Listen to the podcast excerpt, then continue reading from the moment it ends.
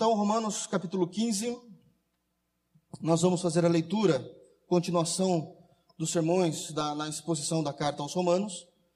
Nós vamos ler do verso 1 até o verso de número 13, Romanos 15, do verso 1 até o verso número 13. Os irmãos comentaram, alguns irmãos, alguns, né, 50% pelo que eu estou vendo, falou que iam viajar, realmente foram mesmo, né? Meu Deus do céu, fazia tempo que eu não via a igreja vazia desse jeito. Mas amém, estão descansando, depois é a minha vez. Né? Do verso 1 até o verso de número 13, palavras do apóstolo Paulo. Amém, irmãos?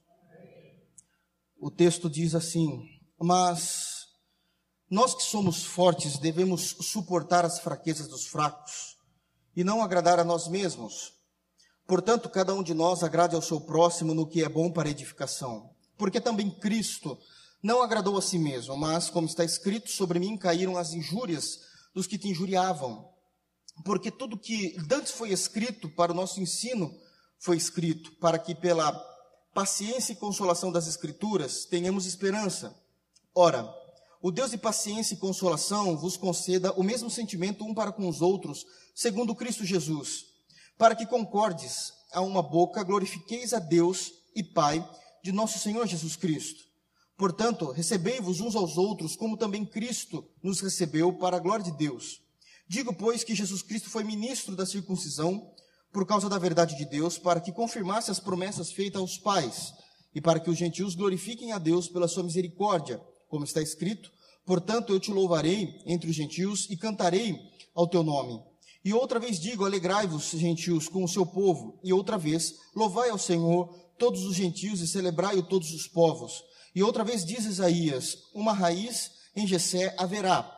E naquele que se levantar para reger os gentios, os gentios esperarão. Ora, o Deus de esperança vos enche de toda a alegria e paz em crença, para que abundeis em esperança pelo poder do Espírito Santo. Amém? Vamos orar? Soberano Senhor, por meio de Cristo é que nós nos reunimos como igreja diante de Ti nesse domingo.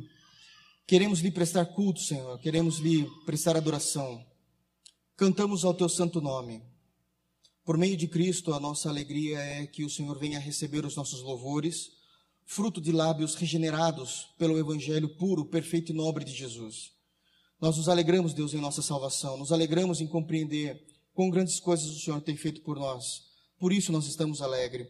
Reconhecemos, Deus, que Tu és soberano, não há outro Deus além de Ti. E agora queremos Te adorar, Deus, ao ouvir a Tua santa palavra.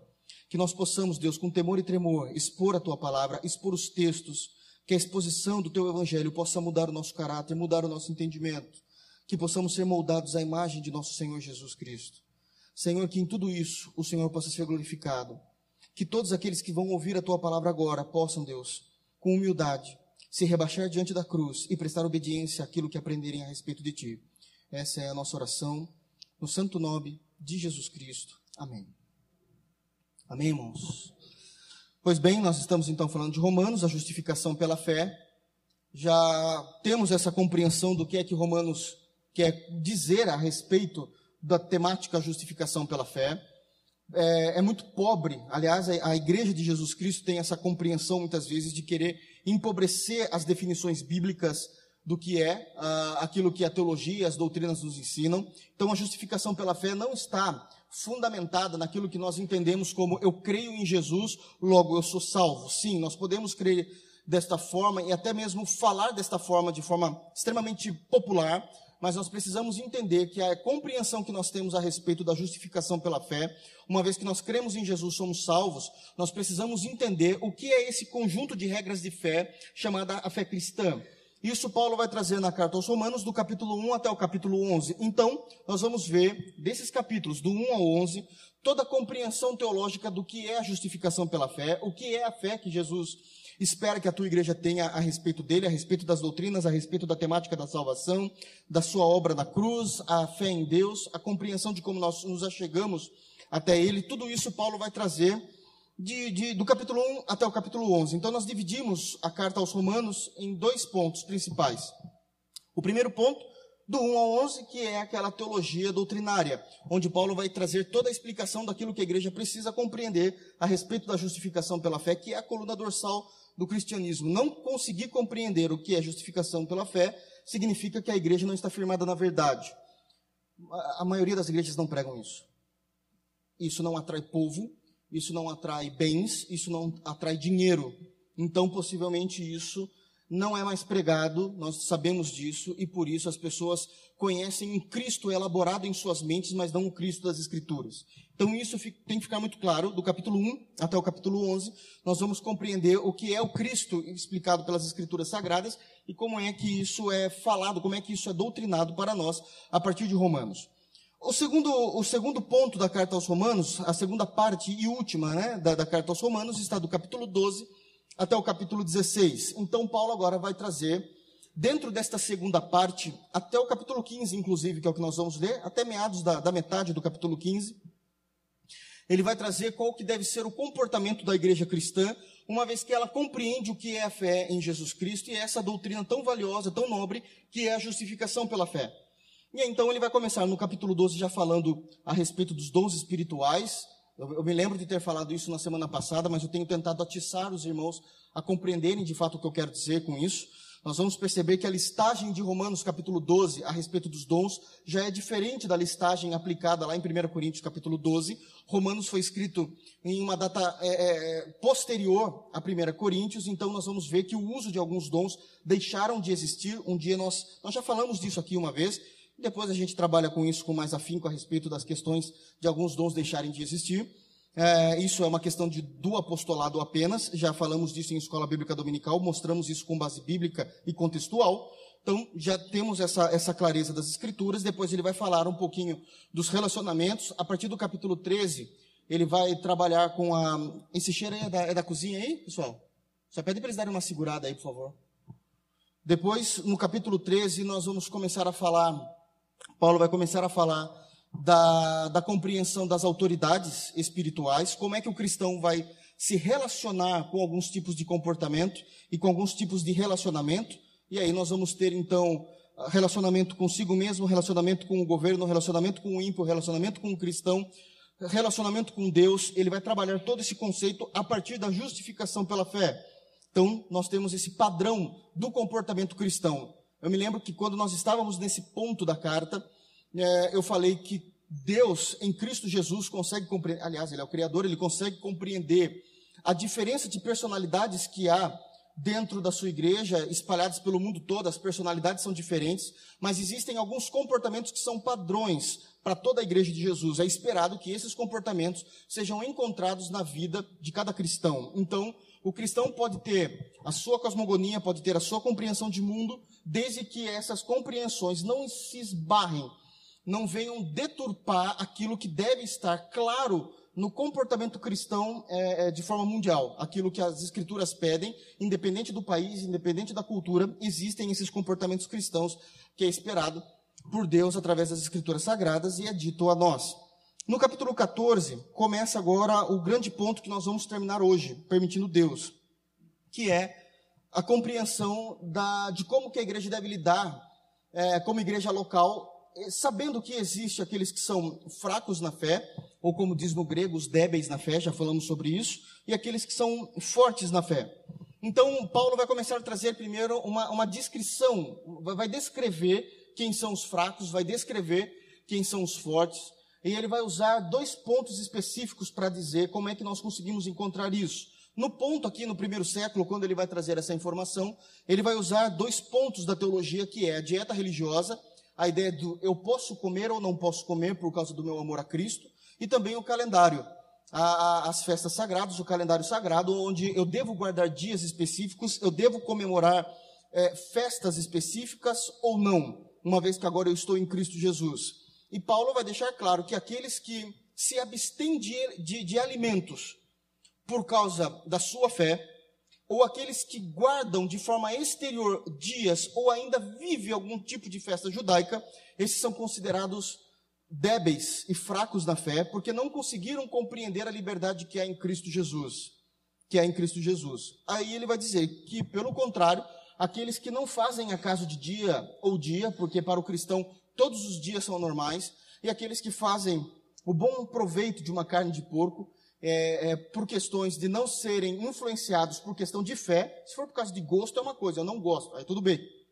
Mas se for por uma questão religiosa, é, dizendo, não, eu como porco, não vejo onde as escrituras proíbem isso nos dias atuais, então ele vai dizer que esses são os fortes da fé, e aí nós conseguimos trazer bastante informações a respeito disso, porque já tem um tempo que nós temos feito a exposição do capítulo 14, ok? Então ele vai dizer isso num primeiro momento, aí depois ele vai tratar desse relacionamento na prática, e no capítulo 14 ele vai terminar com uma orientação e uma doutrinação a respeito do escândalo, onde aqueles que são fortes na fé devem se preocupar para que não venham causar escândalo aqueles que são fracos na fé. O, o crivo para o crescimento espiritual dos irmãos que são mais fracos na fé não é a nossa pessoa, não somos nós. Não devemos olhar para as escrituras sagradas, compreender um texto e dizer, se eu compreendi, ele precisa compreender isso de forma rápida e absoluta.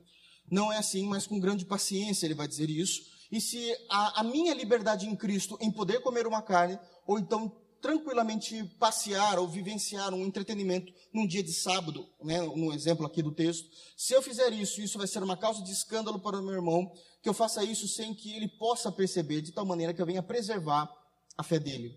Então ele vai trabalhar muito com esse contexto do escândalo, dizendo que nós também não devemos brigar por essas questões pequenas com aqueles que são mais fracos na fé, visto que o reino de Deus não é comida nem bebida e nem alguns dias sagrados, mas o reino de Deus é a justiça de Cristo na cruz, a paz que nós temos com o Pai e a alegria do Espírito Santo por termos sido salvos. Isso é a base do reino de Deus. Compreendendo isso, aquelas questões que são secundárias com relação ao Evangelho, nós devemos explicar, atrair, acolher os fracos da fé com muita paciência para que eles possam crescer e se desenvolver. Ok? Então, foi isso que nós falamos na semana passada. No capítulo 15, Paulo continua até o versículo de número 13. Se permitir, eu quero passar um pouco hoje do capítulo do, do verso 13, perdão, do verso 13, mas focando nesse texto primeiro, que é a primeira parte do capítulo 15, Paulo ele vai continuar trazendo essa informação, com uma diferença.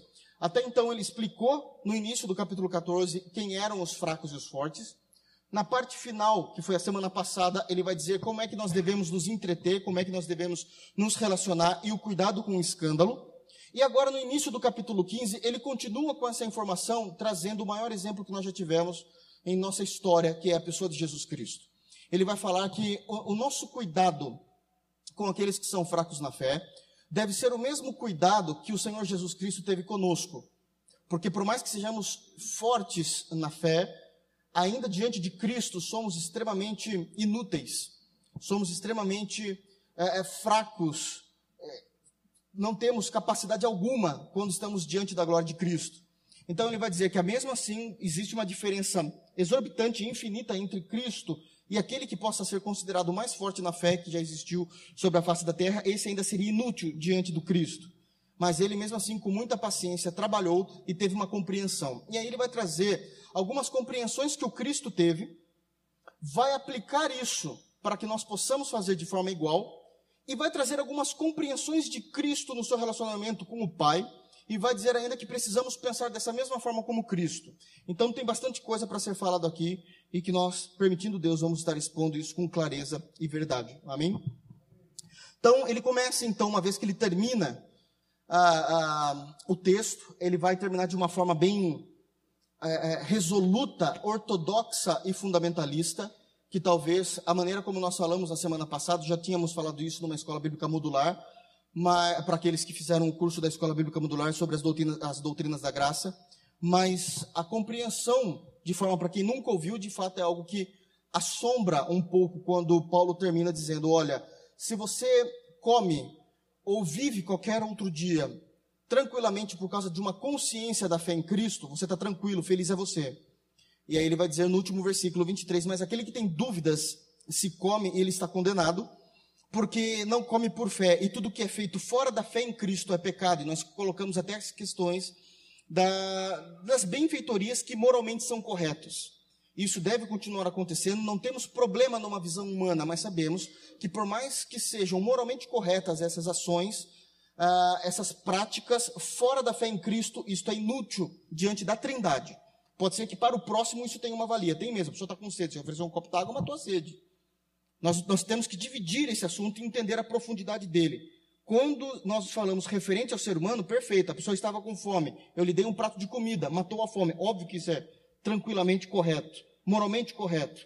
Mas se a pessoa que ofereceu esse prato de comida, ela vive uma vida fora de Cristo, isso não tem valor nenhum. É pecado ainda diante de Deus. Isso é a ortodoxia de Cristo ser a coluna é, principal do Evangelho de Jesus Cristo. Está muito claro isso no texto, ok? Então, uma vez que ele termina isso, ele começa no verso 1. Mas nós, mas nós que somos fortes, devemos suportar as fraquezas dos fracos e não agradar a nós mesmos. Esse é o grande problema que Paulo ele começa a entender que possa acontecer entre uma igreja que começam a apresentar sinais de crentes que de fato são fortes na fé, conhecedores das sagradas escrituras, começam a compreender a doutrina de forma mais profunda. Eh, são pessoas que começam a querer viver a sua liberdade em Cristo, e a liberdade em Cristo é algo que nos traz prazer. A liberdade em Cristo é algo que alegra o nosso coração. Aliás, existem irmãos aqui que viveram por muito tempo debaixo de uma escravidão, da falta de um conhecimento, porque estavam talvez em algumas outras doutrinas ou denominações que pregavam um evangelho que não era realmente aquele o evangelho de Jesus Cristo. Era uma farsa, uma mentira, sempre havendo bastidores por detrás, o que é algo nojento. Então, compreendendo isso, vendo isso, pessoas às vezes se submetiam, mas compreendendo o evangelho e a justificação pela fé, se sentem libertas daqueles legalismos e começam a querer vivenciar a, a sua liberdade em Cristo da forma mais profunda e rápida possível. Nós não temos problema com isso. Nós não temos problema do cristão querer viver a sua liberdade em Cristo. Nós não temos problema do, do, do cristão poder viver e de forma rápida querer recuperar até mesmo o tempo perdido em viver a sua liberdade em Cristo. Nós não temos problema com isso. A Bíblia não tem esse tipo de problema. A Bíblia é muito tranquila com relação a esse assunto. O problema não é viver a liberdade em Cristo. O problema é querer viver a liberdade em Cristo de tal maneira que eu não me preocupe com aqueles que não conseguem viver e eu não me preocupe com a, com a situação espiritual daquele que vive ao meu lado dentro de uma congregação local da igreja. É essa a compreensão que Paulo diz quando ele diz: Mas nós que somos fortes, devemos suportar as fraquezas dos fracos e não agradar a nós mesmos. O que é que ele está dizendo quando ele diz que nós não devemos agradar a nós mesmos? Nós temos a liberdade em Cristo isso nos agrada porque eu faço aquilo que eu quero sem peso na consciência. Óbvio, abre parênteses. Excluímos o pecado disso. Se nós temos uma liberdade em Cristo, nós não vamos pecar. Fecha parênteses. Então nós vivemos isso com, com grande alegria e esquecemos de nos importar com aqueles irmãos que não chegaram à clareza do Evangelho como nós chegamos. Como nós chegamos. Então, Paulo, ele está falando da, dos dois extremos. No final do capítulo, na parte final do capítulo 14, a preocupação de Paulo é com o escândalo. Então é a pessoa chegar diante daqueles que são fracos na fé, começar a vomitar doutrinas sobre eles, doutrinas profundas, que às vezes a pessoa não tem nem aonde alocar isso, na, na, sua coerência de raciocínio, não sabe onde colocar tanta informação ainda, não sabe nem por que, que está estudando aquilo, ou por que, que estão falando aquele tipo de doutrina a ela, ela não tem essa, essa percepção cognitiva a respeito do conhecimento das Sagradas Escrituras. Então, e aí a gente acaba humilhando ou desprezando a opinião delas, lembram-se disso? Então, esse é um extremo. E existe outro extremo. Bom, já que eu não preciso fazer isso, que Deus te abençoe, você que é fraco na fé, se vire nos 30. Eu vou curtir a minha liberdade.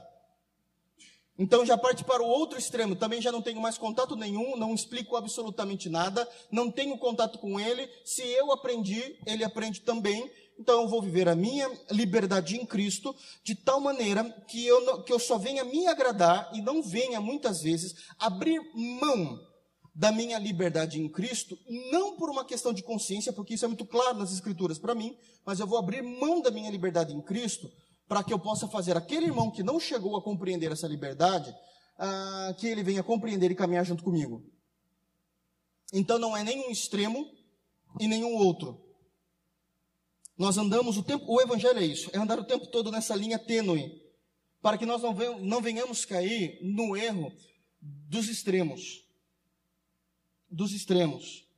Esse é um grande erro daqueles que começam a compreender a doutrina reformada com, com pouco tempo de vida cristã. Ou então ele viveu o tempo todo numa, numa denominação que não compreende o, o, evangelho dessa forma, agora ele passa a compreender a doutrina reformada, então ele fala assim: puxa vida, eu achava que tudo era eu. Agora eu compreendi que tudo é soberania de Deus. Logo, se eu peco, não é minha culpa, foi Deus que predestinou. Uhum. Isso é ser safado. Então temos que ter, tom, tomar cuidado para não cair nos dois extremos. E é esse mesmo cuidado que a igreja local precisa ter. Não adianta nós nos enchermos de conhecimento. Eu amo conhecimento. Vocês sabem que eu sempre incentivei vocês a conhecerem, a cursarem bons cursos de teologia. Mas que isso não venha a ser apenas para te inflar, de tal maneira que você não use isso para o reino e da forma correta. E da forma correta. Então, Paulo está tendo essa preocupação. Nós que somos fortes, nós devemos dar. Essa ideia de suportar não é falar, meu Deus do céu, é insuportável, mas vamos lá, vai eu tiver que suportar, não é essa compreensão do verbo grego, mas é de dar suporte. Eu vou dar suporte àqueles que não conseguem compreender ou caminhar nos mesmos passos largos que, por graça e misericórdia, Deus permitiu que eu caminhasse. Eu tenho caminhado a passos largos, eu tenho caminhado a passos rápidos e conseguido absorver a compreensão da doutrina do Evangelho, mas tem aquele irmão que tem uma certa dificuldade. Então eu vou dar suporte a ele para que ele possa compreender isso nas suas fraquezas, nas fraquezas dos fracos, de tal maneira que eu não venha usar todo o tempo que eu tenho apenas para viver a liberdade em Cristo, sem me preocupar, agradando a mim mesmo, sem me preocupar com o próximo.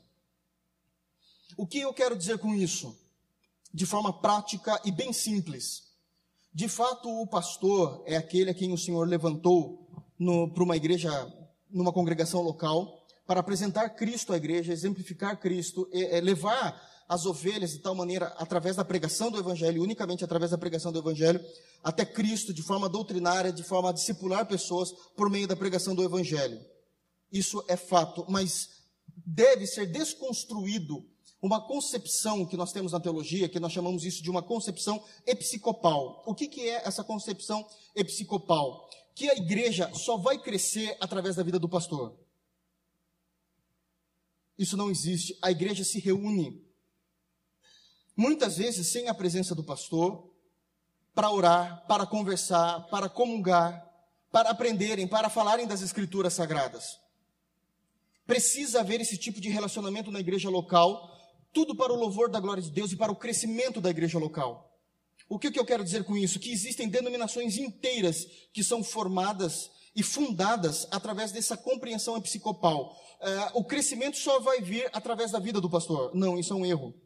A maneira como Paulo está falando, Paulo está dizendo que a igreja deve dar suporte para aqueles que são mais fracos na fé, e isso não é uma responsabilidade unicamente pastoral, isso é uma responsabilidade da igreja.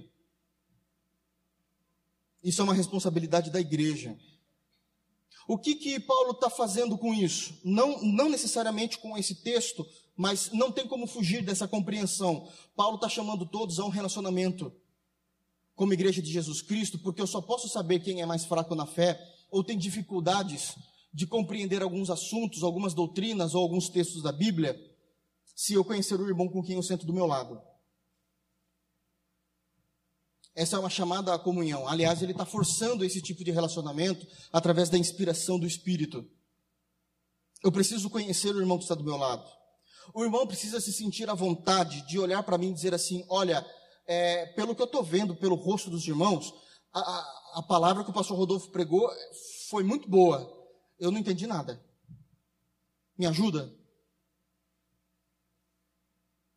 Ele não deve se sentir envergonhado quando ele vê o rosto dos irmãos brilhando em glória, falando: Meu Deus, o que é que esse pessoal está entendendo que esse pastor gordinho está pregando? Porque eu não estou conseguindo entender absolutamente nada, mas se eu falar, eu vou ser humilhado, eu vou ser envergonhado. Ele não deve sentir essa tristeza e esse anseio. Ele deve olhar para você e dizer assim, irmão, de verdade, é, eu só consegui entender o Graça e Paz e o Boa Noite e o livro que era para abrir.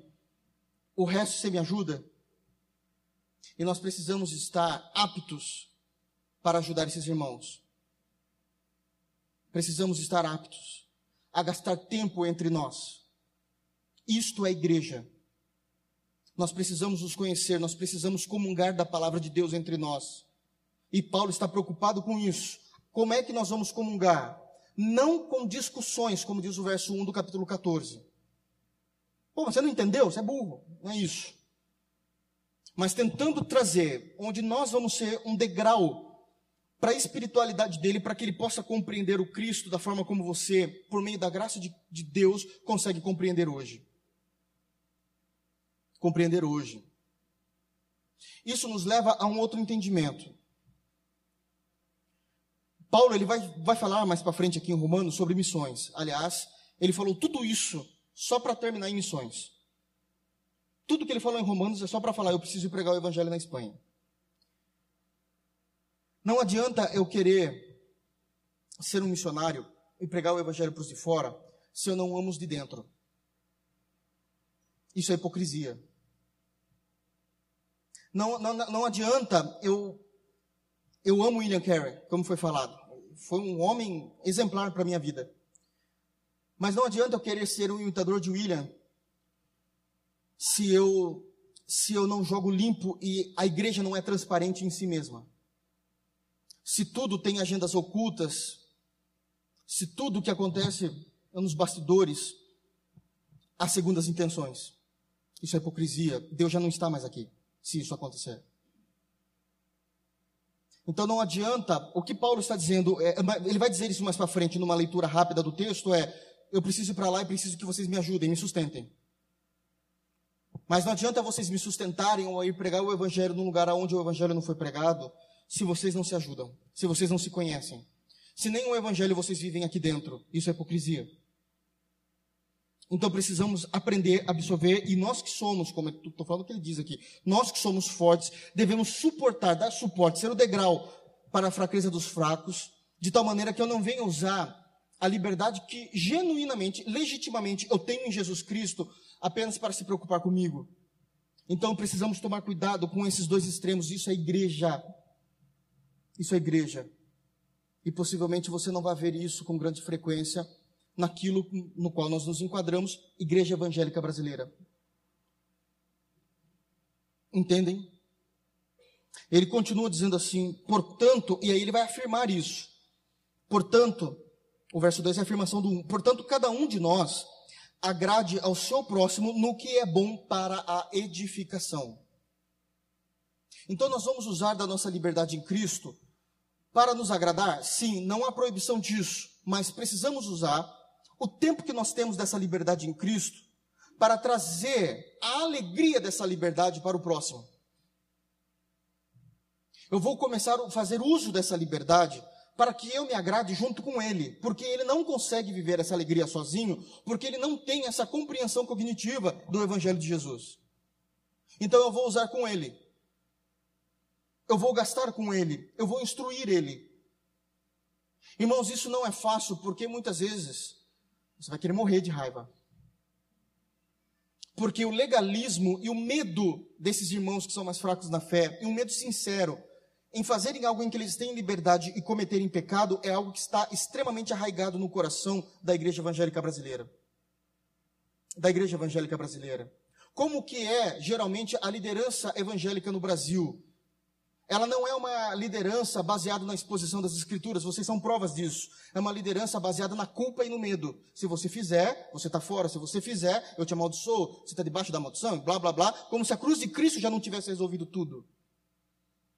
Então existem pontos que vai ser difícil nós colocarmos a mão e cavar mais profundo nas dificuldades desses irmãos. Mas nós precisamos, como crentes genuínos em Jesus, fazer uso da nossa liberdade em Cristo de tal maneira que a maneira como eu fico alegre com a liberdade que eu tenho na pessoa de Cristo, aquele irmão que é mais fraco na fé venha ter também. Isso é missões internas. Não para apresentar o Cristo no sentido da salvação, mas para apresentar a justificação que Cristo já fez em nós. Que Cristo já fez em nós.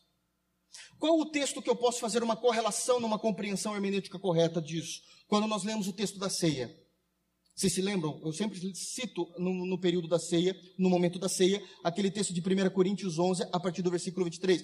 Paulo dizendo, porque eu recebi do Senhor aquilo que também é, vos ensinei, que o Senhor Jesus, na noite que foi traído, tomou o pão e tendo dado graças a partir disso, tomou... Aí ele vai dizer o seguinte, fazer isso em memória de mim. A ideia que nós temos é que nós vamos nos reunir até a sua volta ou até a nossa morte, nós nos reuniremos diante da ceia do Senhor para que nós possamos falar da morte e falarmos da memória de tudo aquilo que nós temos da obra de Cristo. Nós não estamos falando de evangelismo porque a ceia é para os salvos. Isso não é missões. A ceia é para os salvos. Então, o que é que Paulo está instruindo, dizendo: olha, nós estamos diante da mesa, do cálice e do, da, da partícula, ou da parte do pão, do pão partido. Por que, que nós falamos de Cristo entre nós se nós já sabemos sobre Cristo? Porque existem fracos na fé que precisam ainda compreender o que é Cristo e quem é Cristo. E Paulo reforça isso aqui em Romanos. Conseguem fazer o link? É essa a preocupação de Paulo. Então nós nos reunimos diante da mesa do Senhor e faremos isso em memória dele. E aí vai dizer o seguinte, ele vai continuar o texto, lá da ceia, ele vai continuar o texto dizendo assim, e anunciaremos a morte do Senhor até que ele venha.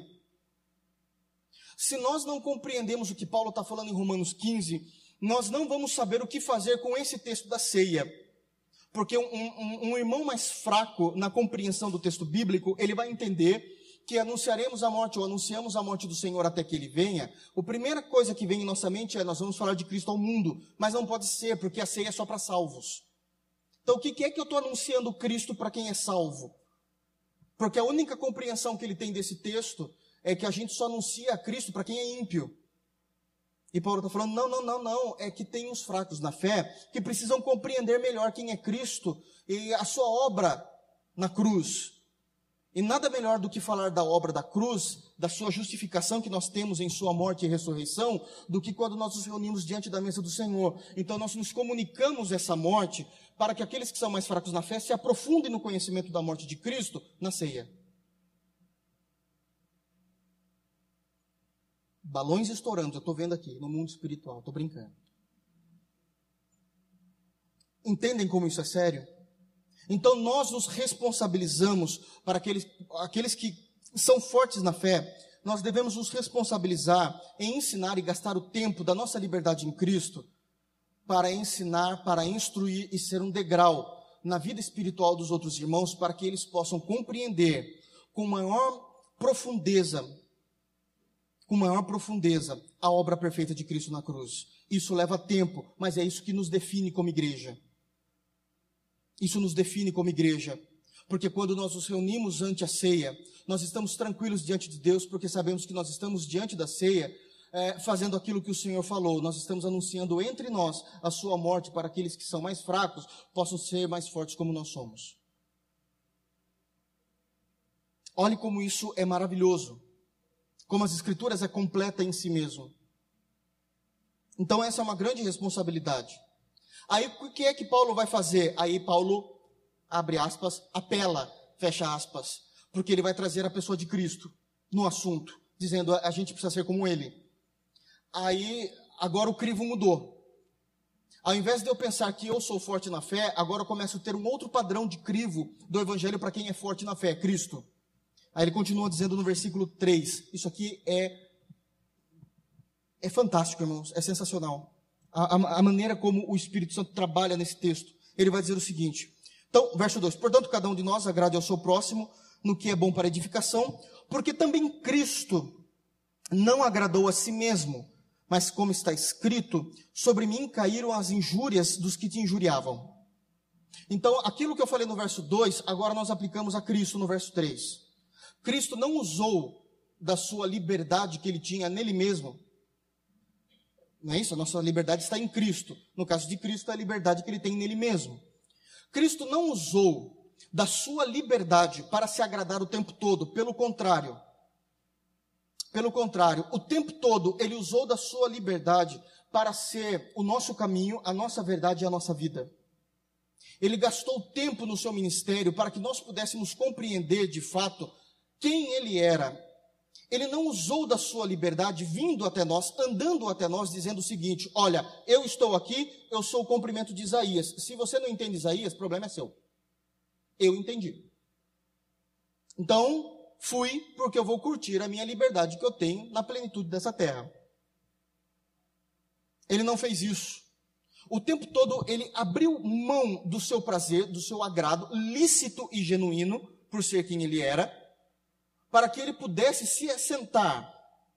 E se assentando, ele pregou o maior sermão que o homem já poderia ter pregado sobre a face da terra, que é o Sermão do Monte, quando entendido.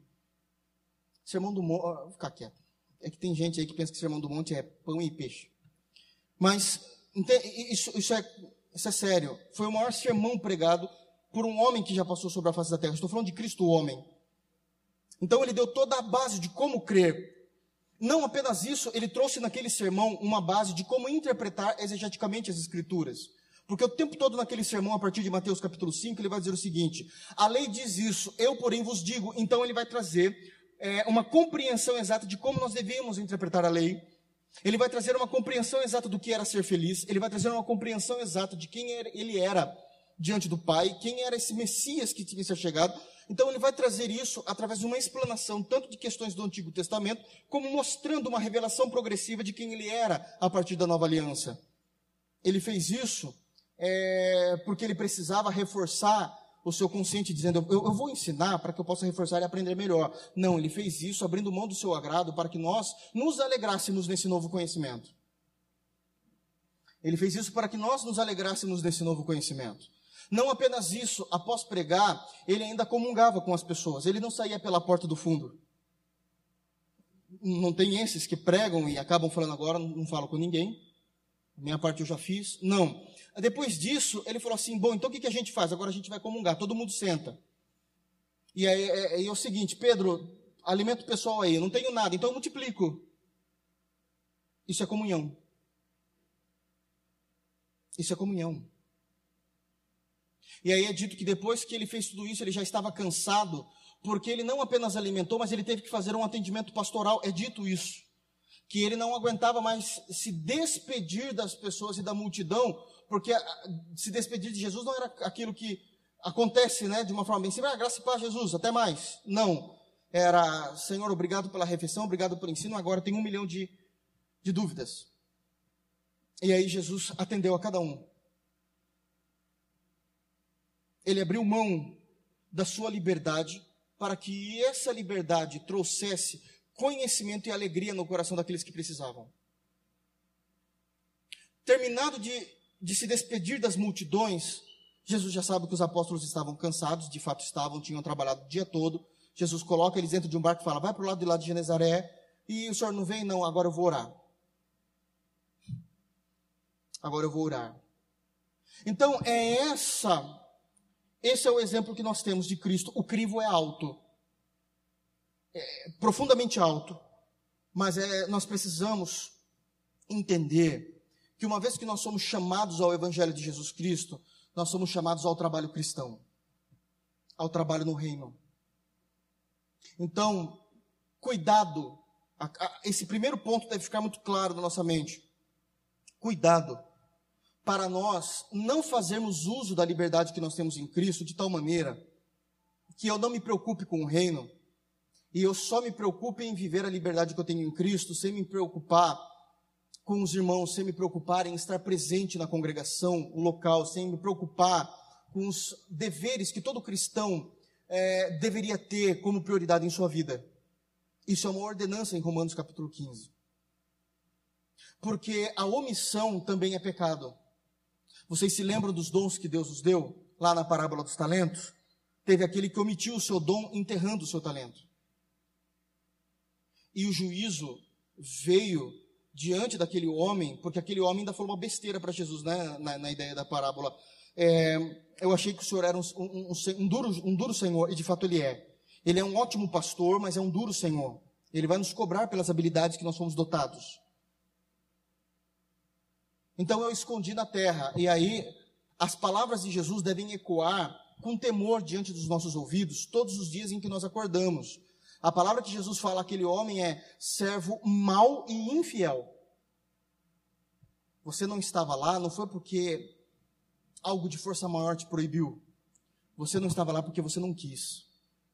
Você só pensou na liberdade em Cristo, sem se preocupar com aquele que você poderia ajudar ou você poderia estar lá naquele momento para que você pudesse ser um degrau, para que ele pudesse se alegrar nessa liberdade, como você se alegra.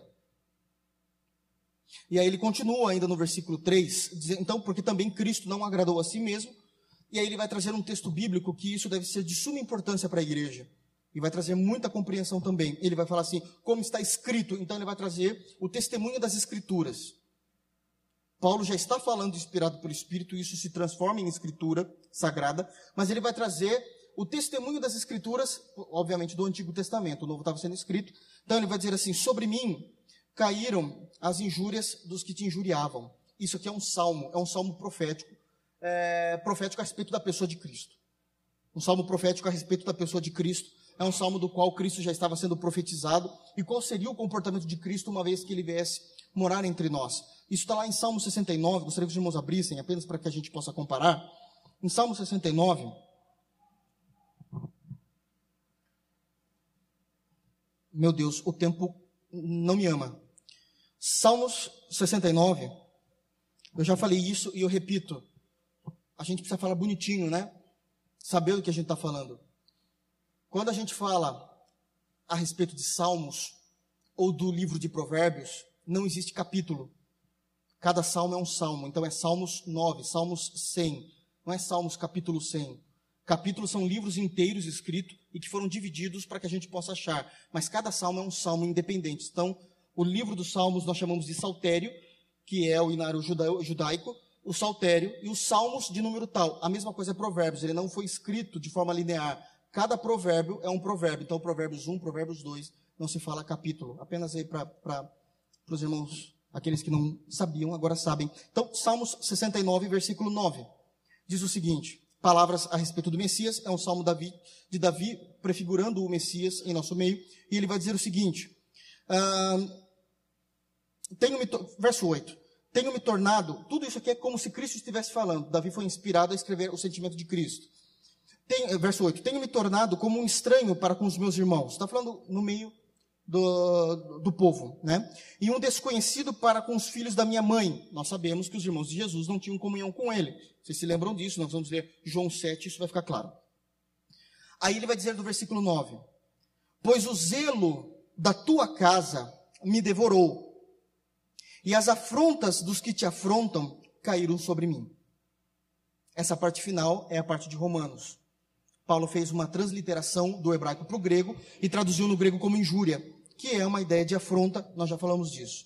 Então, no versículo 9, quando ele começa dizendo isso nos Salmos, pois o zelo da tua casa me devorou, isso explica muita coisa. Vocês se lembram aquele período em que, aquele período não, aquele momento em que Jesus chega até o templo para orar, e ele vai ver aqueles vendedores o problema não era com a venda em si, mas a maneira como eles estavam fazendo aquela venda. Eram corruptos, ladrões, aliás, Jesus chama eles disso.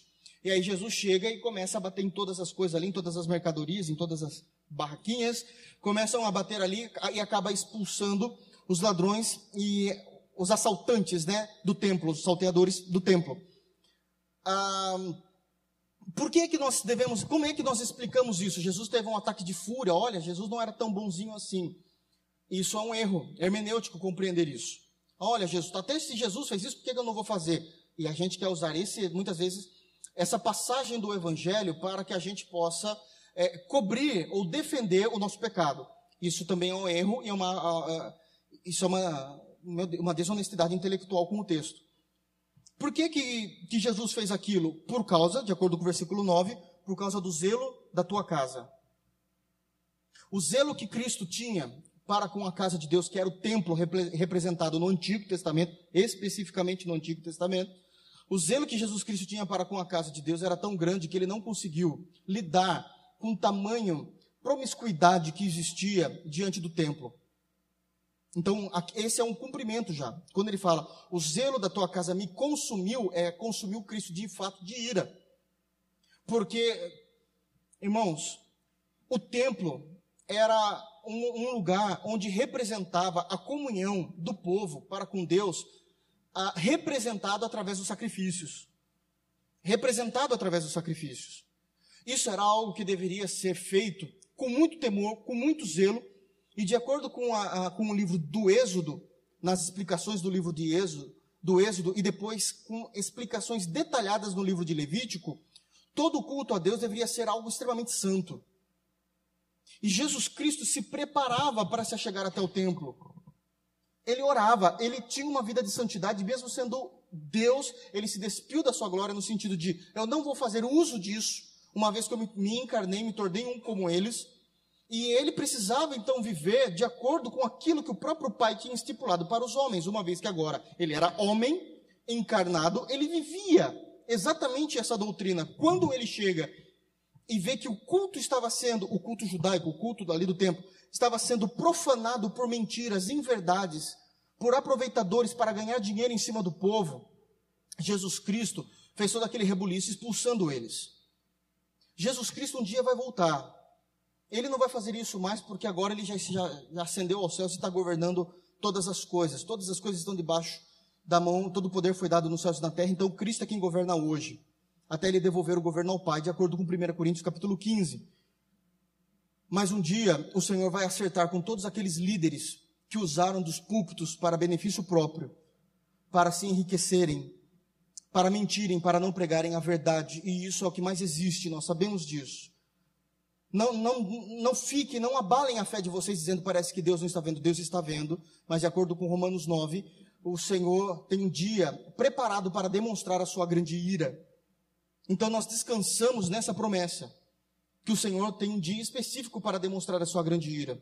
Mas enquanto ele não estava no governo de todas as coisas, mas estava cumprindo o seu papel messiânico aqui na terra, ele foi tomado por uma ira tão grande por causa do zelo que ele tinha com a casa de Deus, que ele fez aquilo. Então, esse a gente já liga isso uma coisa na outra. Não sou eu que falo. Grandes teólogos reformados também entendem isso. E todos os teólogos, é, não apenas renomados, mas todos os teólogos reformados compreendem dessa forma também. E aí ele vai dizer no versículo de número 9, na parte final: é, E as afrontas dos que te afrontam caíram sobre mim. Aqui, esse salmo está mostrando toda a tristeza do coração do Messias, já era uma profecia dessa tristeza que o Messias iria sofrer e de como ele iria expor isso diante do Pai, essa tristeza que ele iria expor diante do Pai. Quando ele está dizendo isso no versículo 9, é algo que deve fazer nós tremermos diante do cristianismo, talvez relapso que nós vivemos diante de Deus todos os dias. Jesus Cristo, ele tem uma intimidade tão grande com o Pai, e não é porque ele é Deus, ele estava falando como um homem aqui, ele estava falando como servo, porque ele se despiu, então ele estava falando como um de nós. Ele tinha uma intimidade, um amor, uma consideração, um temor tão grande para com o Pai, tão grande para com Deus, que ele vai dizer que todas as afrontas que os homens faziam para o Pai, todas as afrontas que os homens faziam para o Pai, isso o machucava de tal maneira, de forma tão profunda, que é como se os homens estivessem fazendo para ele mesmo. Então é isso que ele quer dizer, olha, as tuas afrontas, as afrontas dos que te afrontam caíram sobre mim. Voltando lá para Romanos, capítulo 15, que é onde nós estamos falando, que é o versículo 3, Paulo está trazendo isso, exatamente isso, porque também Cristo não agradou a si mesmo, como está escrito. E Paulo vai citar os Salmos de número 69, o final do verso 9. Sobre mim caíram as injúrias dos que te injuriavam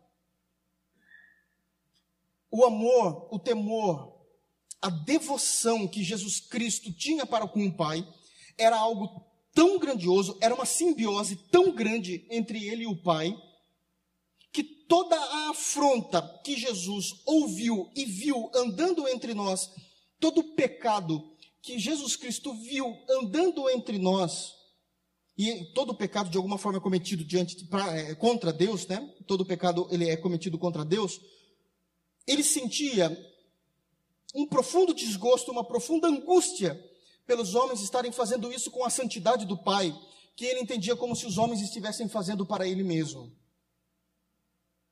Então, o que é que Paulo está querendo dizer aqui? Primeiro, nós não devemos usar a nossa liberdade em Cristo somente para benefício próprio, mas para ser um degrau para que o irmão possa viver essa verdade. E segundo, assim como em Jesus era, nós devemos pensar dessa mesma forma também. Nós devemos, nós andamos nesse mundo perverso, num mundo decaído, num mundo depravado. E todas as vezes que nós escutarmos ou vermos afronta de pessoas fazendo algo contra o nosso Deus, seja por palavras ou seja por ações, isso deve doer profundamente em nosso coração, tamanho é a devoção que nós temos diante de Deus. Isso mostra a nossa simbiose e a nossa intimidade para com Deus. Deixa eu dar um exemplo aqui muito simples. Existe o, o, o, o terceiro mandamento, é o seguinte: não usarás o nome do teu Deus em vão, porque é um nome santo. Ponto final. Isso é um mandamento. É algo que nós somos tão relapsos hoje que pessoas fazem, independente se tem maldade ou não. Não, não há cláusula de exceção no mandamento. Nós não usamos o nome de Deus em vão. Não há cláusula de exceção. Mas nós estamos tão acostumados que nós vamos ouvir, até no meio da igreja, piadas usando o nome de Deus e nós sorrimos com isso. Jesus Cristo possivelmente viraria o rosto e se afastaria de nós. Porque Jesus Cristo não quer ter comunhão com aqueles que zombam ou usam de forma inútil ou em vão o nome do seu Pai. Pelo contrário, nós não apenas não brincamos com o nome de Deus em piadas, em memes, seja o que for que hoje está na moda, como nós também denunciamos isso em nosso próprio coração, dizendo: Eu não tenho nada a ver com isso. Porque brincarem com o teu santo nome é algo que me incomoda profundamente e eu não tenho parte com os que fazem isso. Esse é um dos grandes problemas. Eu já falei isso, eu falo de novo, que eu tenho com o pastor Claudio Duarte. O púlpito não é lugar para palhaços. O púlpito não é lugar de, entretenimento. Uma vez eu me lembro que ele estava falando, ele só fala sobre isso, né? Se tirar é, esse tema, ele não sabe pregar mais nada. Mas eu, eu me lembro que ele estava falando sobre casais. Você sabe quem é o Claudio, o palhaço aí, né? Da internet. Então, ele estava falando isso, e uma vez ele estava falando a respeito de Jesus sobre o casamento, e ele falou uma coisa que todo mundo riu, e ninguém respeitou o terceiro mandamento. E alguém pode dizer, mas pastor, você está sendo extremamente rigoroso. Não, eu estou sendo ortodoxo com um mandamento. E eu me lembro que ele falou assim: se casamento fosse bom, Jesus Cristo tinha se casado. E todo mundo deu risada. Isso não se faz. Nós brincamos e nós temos uma liberdade em Cristo para brincar dentro de uma moralidade correta, um com o time do outro, um com os gostos pessoais do outro, brincando na intimidade que o outro me permite que eu venha brincar. Algum pode brincar porque eu sou um pouquinho mais gordinho e eu posso brincar com o Balta que eu sei que ele é careca e ele não vai ficar chateado comigo. Mas uma coisa que o Balta jamais vai fazer comigo e eu jamais vou fazer com ele é brincar com o nome de Deus em vão, porque nós dois temos um grande temor diante de Deus pelo nome do nosso Deus. Então todas as injúrias, todas as afrontas, todas as quebras de doutrinas que acontecem lá no mundo, não é algo que nós devemos nos acostumar. Paulo fala isso anteriormente em Romanos 12. Em Romanos 12, no versículo 1, não precisa abrir, eu leio rapidamente aqui, dizendo que nós é, não venhamos nos conformar com esse mundo, no versículo 2, não venhamos nos conformar com esse mundo, mas transformai-vos pela renovação do nosso entendimento, uma vez que nós viemos até o Evangelho de Jesus Cristo, o nosso entendimento foi renovado. E eu sei, nesse exemplo que eu estou dando, entre diversos, que é toda, toda a doutrina bíblica, eu entendo que uma coisa que eu jamais vou fazer é brincar com o nome de Deus em vão. Eu não suporto mais assistir, estou falando em tese aqui, irmão, sem querer provocar riso de ninguém, estou indo contra isso. Não é, mas eu sei que fala nesse assunto, estou no brinco, ah, não questão de novela. Realmente, a novela é um lixo, mas é muito comum nós vermos em novela, qualquer coisa que acontece, a expressão, ai meu Deus, nós não temos compromisso com isso. Porque nós não usamos o nome do nosso Deus em vão. Nós não usamos como igreja o nome do nosso Deus em palavras, em, em piadas. Nós usamos com muito temor. Eu estou dando um dos exemplos. Um dos exemplos. Cristo é o maior exemplo que nós temos de um homem devoto e piedoso ao Senhor Deus, ao Pai. A Ele seguimos. Se ele se sentir incomodado, com ele eu aprendo a me sentir incomodado. Vocês querem ver como eu não estou forçando o texto? Vocês querem ver? E eu termino hoje. Versículo 4. Paulo vai explicar o porquê ele está dizendo isso. Porque tudo o que dantes foi escrito para o nosso ensino foi escrito. O que é que Paulo está dizendo? Até as ações de Cristo, elas não devem ser compreendidas no seio da igreja apenas como uma narrativa bíblica e algo exclusivo da parte de Cristo. Não, mas Cristo fez isso porque ele era o Cristo. Essa é uma hermenêutica falha. Tudo que foi escrito anteriormente foi para nossa instrução. Tem um apelo didático. E não apenas um apelo narrativo. Dizendo, olha, Jesus fazia assim, olha que bênção, vamos glorificar o nome de Jesus porque ele fazia isso. Não é essa a compreensão dos textos. Nós lemos os textos que dantes foram escritos, não apenas de forma narrativa, mas também de forma instrutiva a sermos igual ao nosso Senhor. Agora mudou, agora já não sou eu que estou falando, é o texto bíblico. Eu só adiantei a exposição. Isso fica claro, porque tudo o que dantes foi escrito, para o nosso ensino foi escrito, para que pela paciência, essa palavra paciência no grego é perseverança, para que pela perseverança nas Escrituras, a minha perseverança com as Escrituras e a consolação das Escrituras que nós temos em Cristo, somos consolados, porque não havemos mais de sermos julgados diante de Deus, somos salvos em Cristo. Então, a perseverança e a consolação das Escrituras, para que nisso tenhamos a esperança. Então, tudo o que foi escrito não deve ser compreendido apenas de forma narrativa a respeito do nosso Deus ou em qualquer outra situação, mas de uma forma a sermos instruídos a viver da mesma maneira como as Escrituras têm narrado os textos antigos. Compreendem? Olha o crivo em que Paulo está trazendo para que a gente possa compreender que eu não vou usar ou fazer uso da minha liberdade em Cristo apenas para mim mesmo, mas o tempo todo pensando no meu próximo e sempre agindo como Jesus. Se Jesus não, for, não se Jesus não faria isso, eu também não faço. Por quê? Porque não tem um único passo, não tem um único mover, não tem um único levantar da cama, não tem um único piscar de olhos que Jesus Cristo deu na face da terra que entristeceu o seu pai. Então eu quero ser o mais próximo dele possível no meu comportamento e na minha cosmovisão de mundo. Se ele não faria, eu também não faço. Se ele não se comportaria dessa forma, eu também não me comporto. Isso é abnegação do evangelho. A abnegação que o evangelho nos pede. Se você colocar e começar a pensar no seu dia a dia, você vai ver um monte de coisa que nós possivelmente vamos começar a precisar abnegar para que possamos ser como Jesus. Esse é um assunto que eu não vou tratar numa pregação, eu prefiro tratar numa escola bíblica dominical, porque eu sei que vai surgir um monte de questionamentos, e aí a gente, com o tempo e na permissão de Deus, nós vamos abrindo os textos e explicando isso com mais calma. Amém, irmãos? Então, que nós possamos, em Cristo, viver a nossa liberdade que temos nele, mas não fazendo um uso excessivo dela apenas para mim mesmo. Que eu possa fazer o uso da liberdade, muitas vezes não me agradando, mesmo sendo legítimo o meu agrado, mas gastando tempo com aqueles que não conseguem compreender isso. Eu sendo um degrau, um patamar na fé para aqueles que possam subir e galgar degraus mais profundos diante de Deus no conhecimento da justificação pela fé, e que eu possa fazer isso como Cristo fez por mim porque diante de Cristo eu era um inútil, um fraco, uma aberração na fé. Mas o Senhor, Ele perdeu tempo pregando, ensinando, fazendo milagres, orando por mim, me ensinando. Então, é esse o mesmo sentimento que deve haver em mim, de acordo com o versículo 3, e terminando ao ponto de eu seguir os mesmos passos de Jesus. Eu quero ter uma vida tão íntima com o Pai por meio de Cristo, de tal maneira que eu venha viver esse mesmo sentimento. As injúrias, as difamações, as afrontas que um dia um fizeram para o Pai, isso afetava diretamente Jesus. Que isso possa ser uma realidade em nossas vidas. Amém? Vamos ficar de pé? Vamos orar nesse momento para que o Senhor nos leve em paz?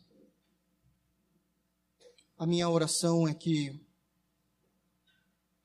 que vocês possam ter compreendido esse texto e que vocês possam ter se colocado diante da cruz para a obediência ao Santo Evangelho de Jesus.